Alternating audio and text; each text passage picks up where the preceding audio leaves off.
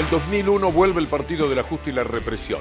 Este es uno de los títulos de este programa, en el cual en algún momento vamos a tomar contacto con la Facultad de Odontología, donde están reunidos dando una charla Evo Morales y Juan Grabois. Parece interesante, por lo menos tener un pequeño tramo de lo que allí suceda. Pero yendo a nuestro programa de hoy, muchos de ustedes seguramente vieron la serie 2001, que cuenta en lo que parecería una ficción, una realidad terriblemente dolorosa para la Argentina. El éxito tiene que ver con el dolor.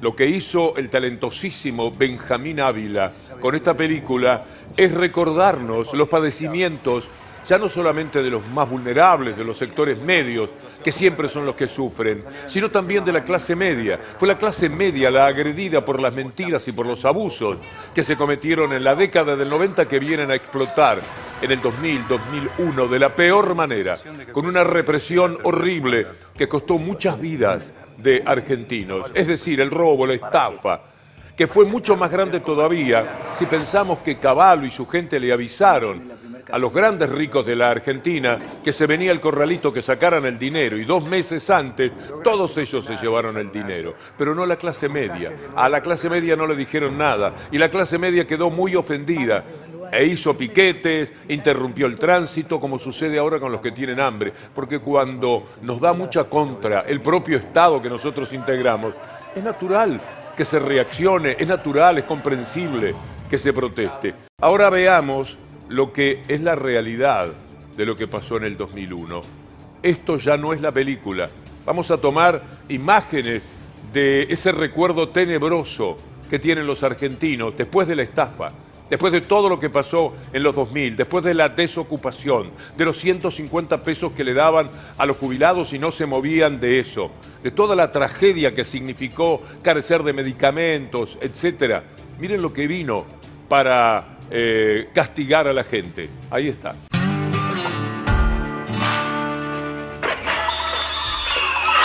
Espontáneamente, desde los balcones hacia la calle.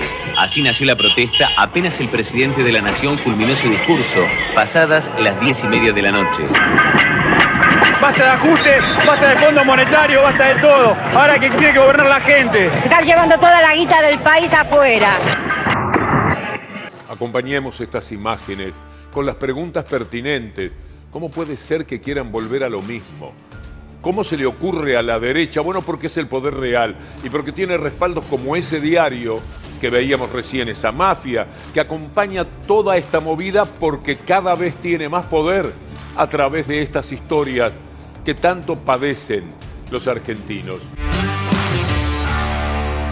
Rulo de la Torre, Raúl, uno de los eh, periodistas del mundo económico más creíbles, dice por qué esto de hoy, lo que quieren hacer hoy, se compara con aquello del 2000.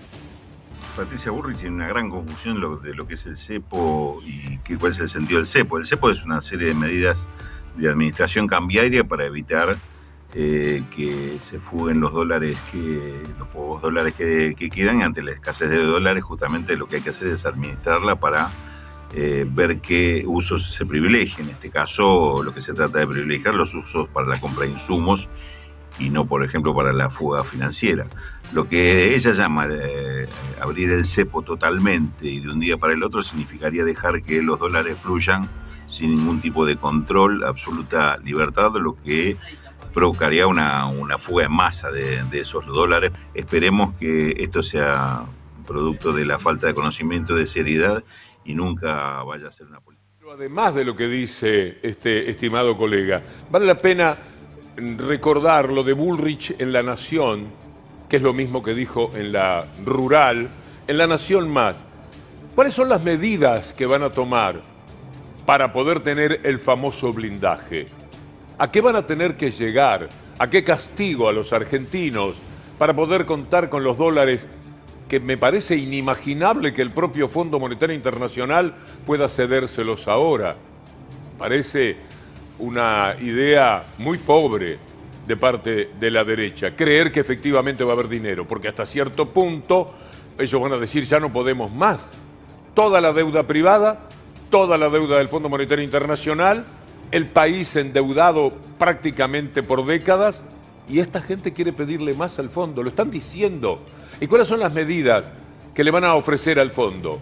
Las de siempre, por ejemplo, reforma laboral. Usted sabe lo que es la reforma laboral, ¿verdad? Usted que es laburante, usted que es trabajador, sabe lo que se le viene, lo quieren echar. Indemnización, cero.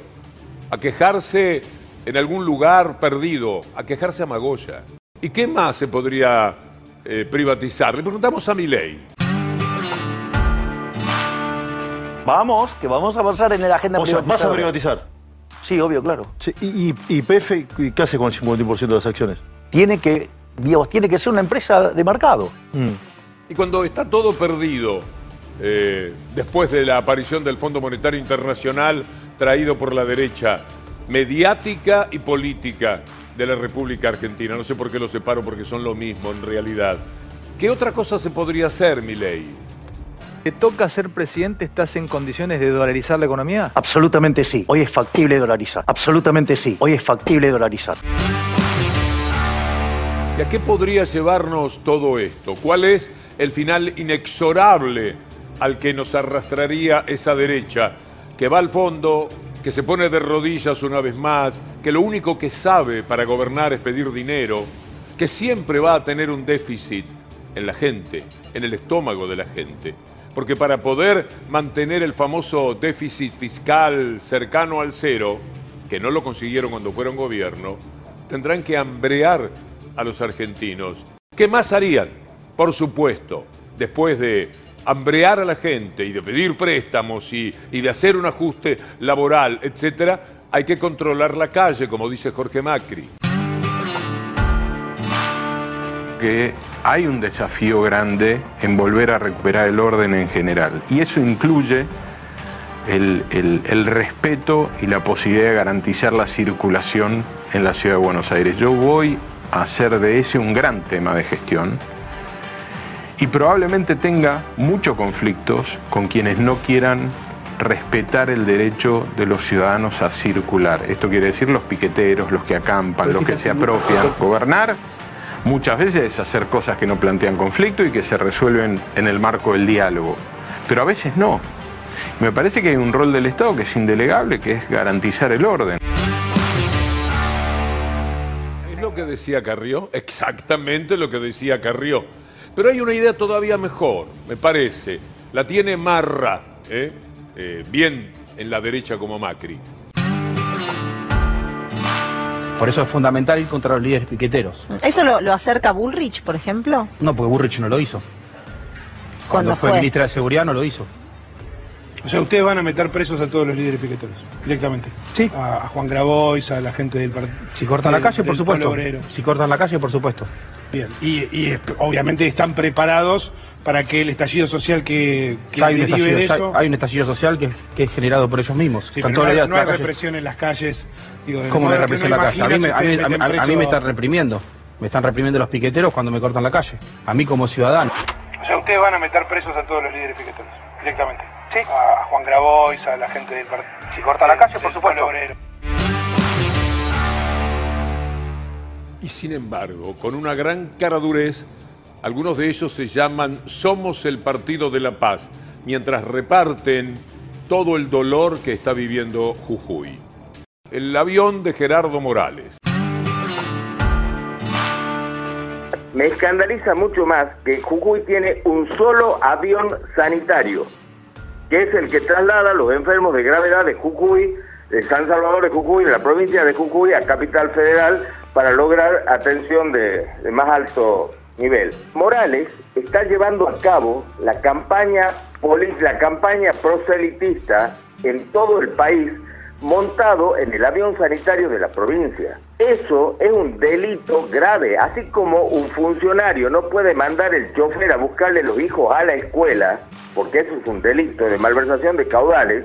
¿Cómo se imagina que un tipo va a tomar el avión sanitario, el piloto, el combustible de la provincia para hacer su propia campaña política?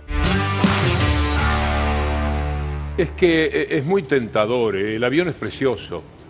Y a Morales le queda estupendo. Así que eh, sigue en el vuelo de los impunes, manso, tranquilo, por toda la provincia y por todo el país en el avión que tendría que ser un avión que esté atento a los aspectos sanitarios.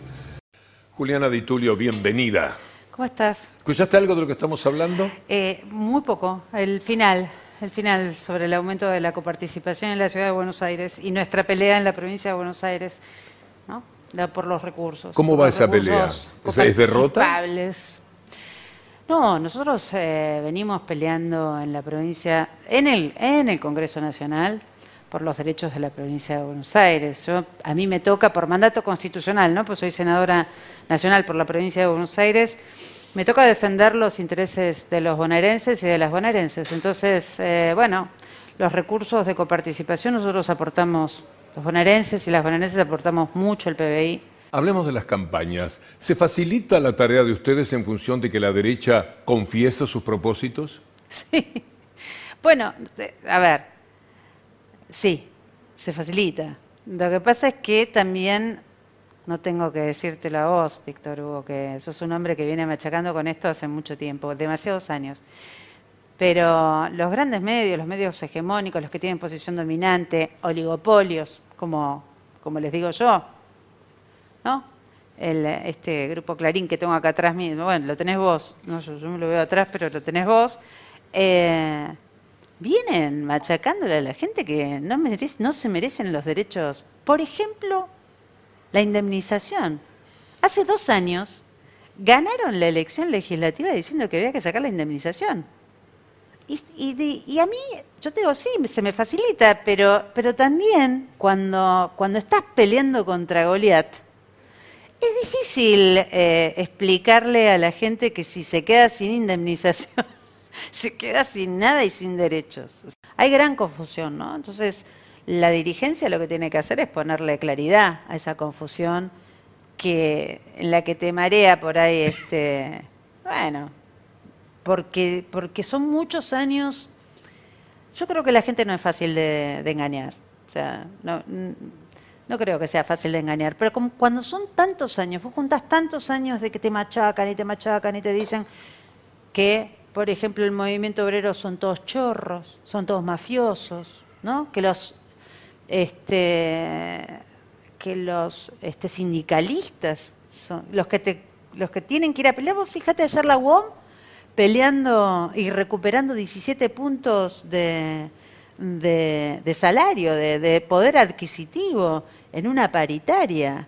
Imagínate si, si convencen a los obreros de la UOM que tienen un dirigente sindical del tamaño de Abel Furlan, que es un gran compañero y además un gran dirigente sindical. Imagínate si convencen a los trabajadores y trabajadoras sindicalizados que ese señor, eh, bueno, es un mafioso. ¿Cómo, cómo- lo vimos, Víctor Hugo? Todos los argentinos y argentinas vimos a- en el Banco Provincia una reunión de la AFI, la EXIDE, o sea, el organismo de inteligencia eh, del aparato del Estado, haciendo inteligencia para meter en cana a un dirigente sindical. Y no pasó nada. Nada. Gracias, Juliana. A vos. Amigos, hasta mañana, si Dios quiere.